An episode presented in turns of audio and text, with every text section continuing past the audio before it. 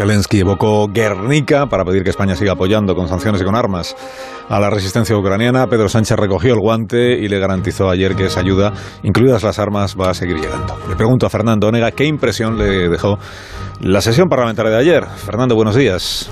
Muy buenos días, Alsina. Ayer he visto a un constructor de emociones con un recurso tan sencillo como contar lo que ocurre en su casa. Niños con su nombre a bolígrafo en la espalda, el 90% de los edificios destruidos en las ciudades atacadas. Lo hace llanamente, sin tono melodramático, pero con la fuerza de la denuncia histórica. Quieren destruir la posibilidad de que Ucrania sea una democracia abierta y lo hace con el ejemplo que en cada país agita la memoria y conmueve la conciencia. En España, abril del 37, Guernica, el bombardeo, la Legión Cóndor, un pueblo masacrado. Así trata Putin a su país. Zelensky quizás sea el Picasso que pinta sin pinceles, con un discurso sin adjetivos, el grito final de Gloria a Ucrania. Zelensky es el apóstol con nuevas tecnologías que predica su verdad por los parlamentos del mundo. No tengáis miedo, viene a decir imitando a un papa.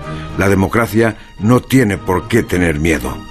Zelensky es el último hombre con aureola de héroe que a veces se disfraza de mendigo para ir de puerta en puerta pidiendo la limosna de un apoyo a su dignidad, reclamando castigo al invasor. Y ayer he visto cómo la crueldad y la infamia crean unidad política porque el testimonio, calificó Sánchez, fue estremecedor.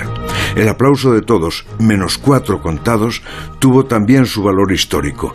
Ayer fue el día en que España dijo adiós a su neutralidad, una neutralidad que alguien acaba de definir como fofa.